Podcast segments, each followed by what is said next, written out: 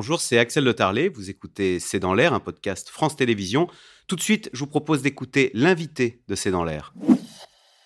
Sylvie Benzoni-Gavache, bonsoir. Vous êtes mathématicienne, professeure à l'université Claude Bernard Lyon 1 et vous êtes la directrice euh, de l'Institut Henri Poincaré, dans lequel vient d'ouvrir, c'était euh, au début du mois, euh, un musée des maths dans le 5e arrondissement à Paris. Alors, d'abord, question de curiosité, qui vient dans ce musée des maths et qu'est-ce qu'on y voit? On y voit des, des compas. Alors, tiens, on a des images quand même, tiens, voilà.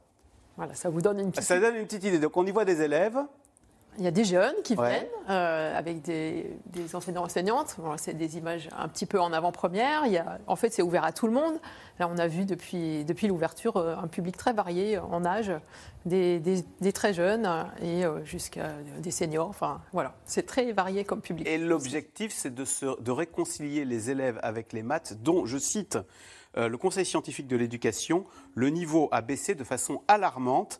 Euh, il y a cette question toute bête. Combien y a-t-il de quarts d'heure dans trois quarts d'heure? Eh Il n'y a que la moitié des élèves qui savent que dans trois quarts d'heure, il y a trois quarts d'heure. Ça paraît hallucinant.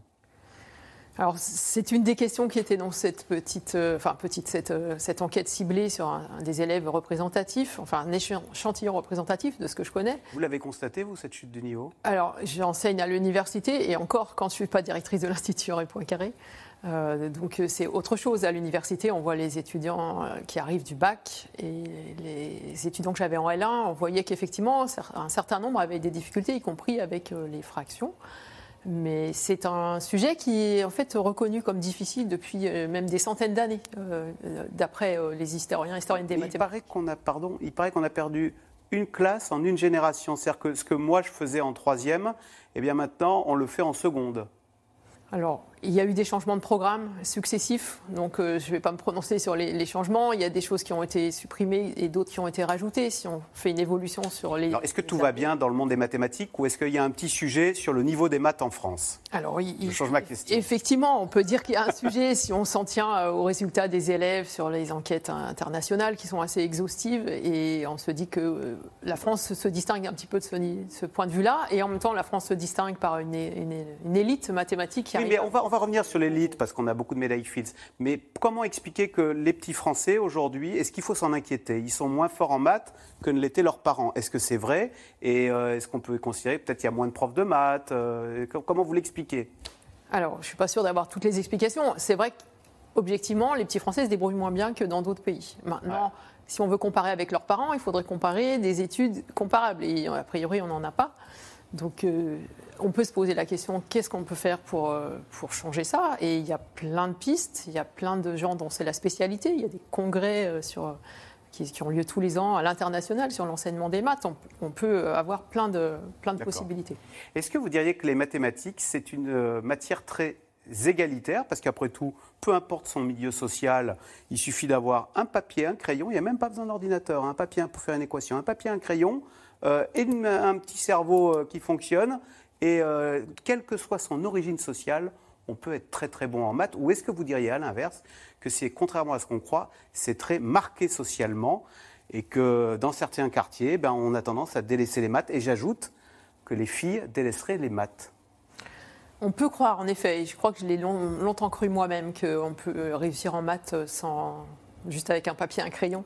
Euh, les faits sont là. C'est vrai que les, élèves et ensuite les étudiants et étudiantes qui poursuivent en mathématiques sont quand même d'un milieu social plutôt favorisé.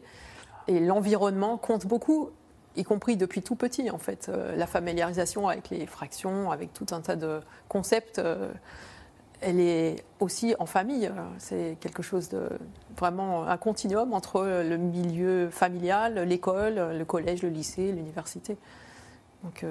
Parce qu'au fond, euh, dans les milieux favorisés, on dit c'est important les maths, les parents le disent à leurs enfants, et en terminale, il y a deux ans, on sait que les maths étaient une option euh, au terminal. Beaucoup d'élèves euh, snobaient les maths, quoi. Les maths. Ils ont, à un certain moment, avec la réforme, les élèves ont eu à choisir entre différentes spécialités, et de fait, un certain nombre d'élèves plus ou moins informés ont choisi de ne pas faire de maths, ont choisi d'autres disciplines qui sont tout aussi intéressantes.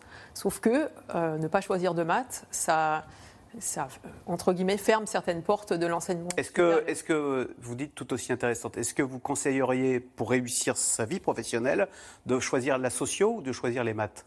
Alors, je ne crois pas qu'il y ait tellement de sociologie. Au non, mais je plaisante en disant, est-ce que les mathématiques sont une, une matière qui vous ouvre, euh, qui ouvre énormément de possibilités en termes de carrière professionnelle? Ça, c'est sûr. Les, étudiants, étudiantes qui sont diplômés de mathématiques en master euh, se trouvent. Il y a vraiment beaucoup de débouchés professionnels. Ça ne se limite pas du tout à devenir à son tour prof de maths, loin de là. Et, donc, c'est des, des, ouvertures qui se ferment pour les élèves qui ne choisissent pas de faire de maths. Euh, donc c'est bien dommage que nos petits Français décrochent en maths. Le temple des mathématiques, alors l'un des temples, vous allez me dire, c'est euh, Polytechnique, en tous les cas considéré comme l'une des meilleures écoles euh, du monde.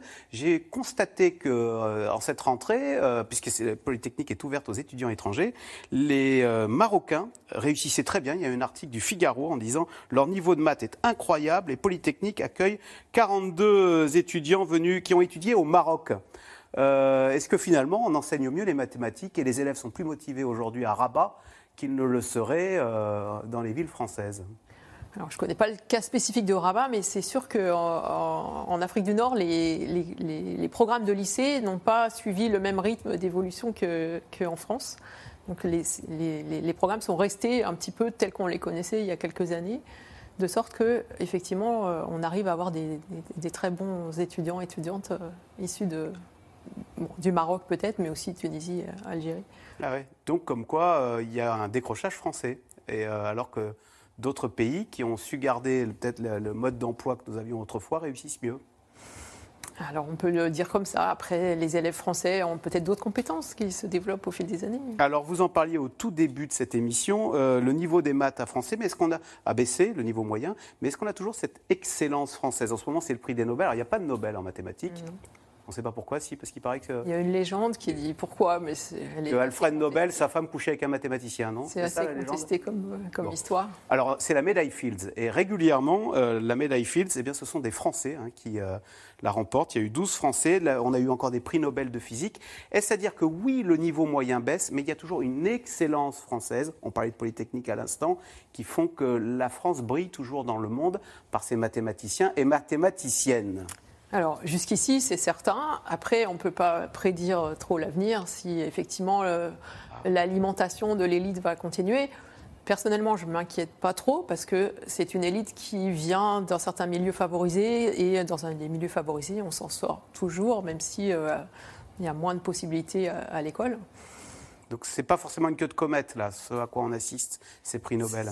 Bon, ça, ça, peut avoir euh, une influence euh, durable, mais la dernière réforme du lycée visait à effectivement proposer des spécialités de mathématiques plus pointues qu'auparavant. Donc, je pense que les élèves dans le supérieur qui se dirigent vers les maths vont continuer à, être très bons, mais n'empêche que en moyenne, les élèves ont du mal. Ces deux prix Nobel de physique, euh, aucun des deux ne travaillait en France. Euh, celui qui est parti aux États-Unis dit bah oui, euh, je suis navré, mais je regrette, mais j'ai dû partir à l'étranger. Euh, on ne valorise pas assez euh, la recherche fondamentale euh, en France? Enfin, ça vous nave? Est-ce que vous avez un regard là-dessus?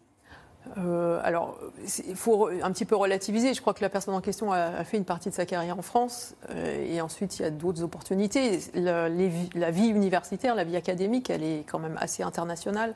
On peut commencer dans un pays, continuer dans un autre, avoir un poste dans un autre. Mais le prix Nobel de chimie, avant, elle travaillait en Allemagne, je me souviens. Celui qui a fait le vaccin Moderna, il est à Boston. Ça fait beaucoup d'exemples quand même hein, de ces scientifiques français superstars qui sont à l'étranger.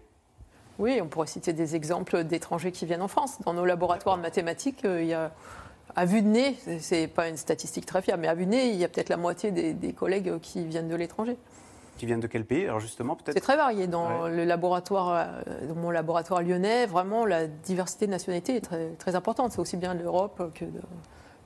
d'ailleurs. Il y a des pays superstars en maths. On cite souvent la Corée du Sud ou. Alors, on cite souvent la Corée du Sud euh, peut-être pour son système éducatif. Il y a des mathématiciens, mathématiciennes euh, très, très remarquable en Corée du Sud, mais c'est pas le seul pays en fait. si vous regardez les médailles Fields, il y a le médaille Fields, la France. Et eh ben voilà, on termine au moins sur cette note positive. Et il faudrait le garder, cette excellence française. Et pour cela, rien de tel que le musée des maths, donc dans l'Institut Poincaré, dans le 5e arrondissement, qui vient d'ouvrir ses portes. Merci Sylvie Benzoni Ganache. Donc c'est vous, Gavage, c'est vous qui dirigez cet Institut Poincaré. Vous restez avec nous tout de suite. C'est dans l'air qui revient sur la terrible attaque terroriste ce week-end en Israël. C'est dans l'air qui est intitulé Israël, les otages, la riposte et la terreur. Merci d'avoir écouté C'est dans l'air. Comme vous le savez, vous pouvez désormais écouter l'intégrale, mais aussi l'invité ou vos questions à nos experts. Tous ces podcasts sont disponibles gratuitement sur toutes les plateformes de streaming audio. Et pour le replay vidéo, c'est sur France.tv, bien évidemment. À bientôt.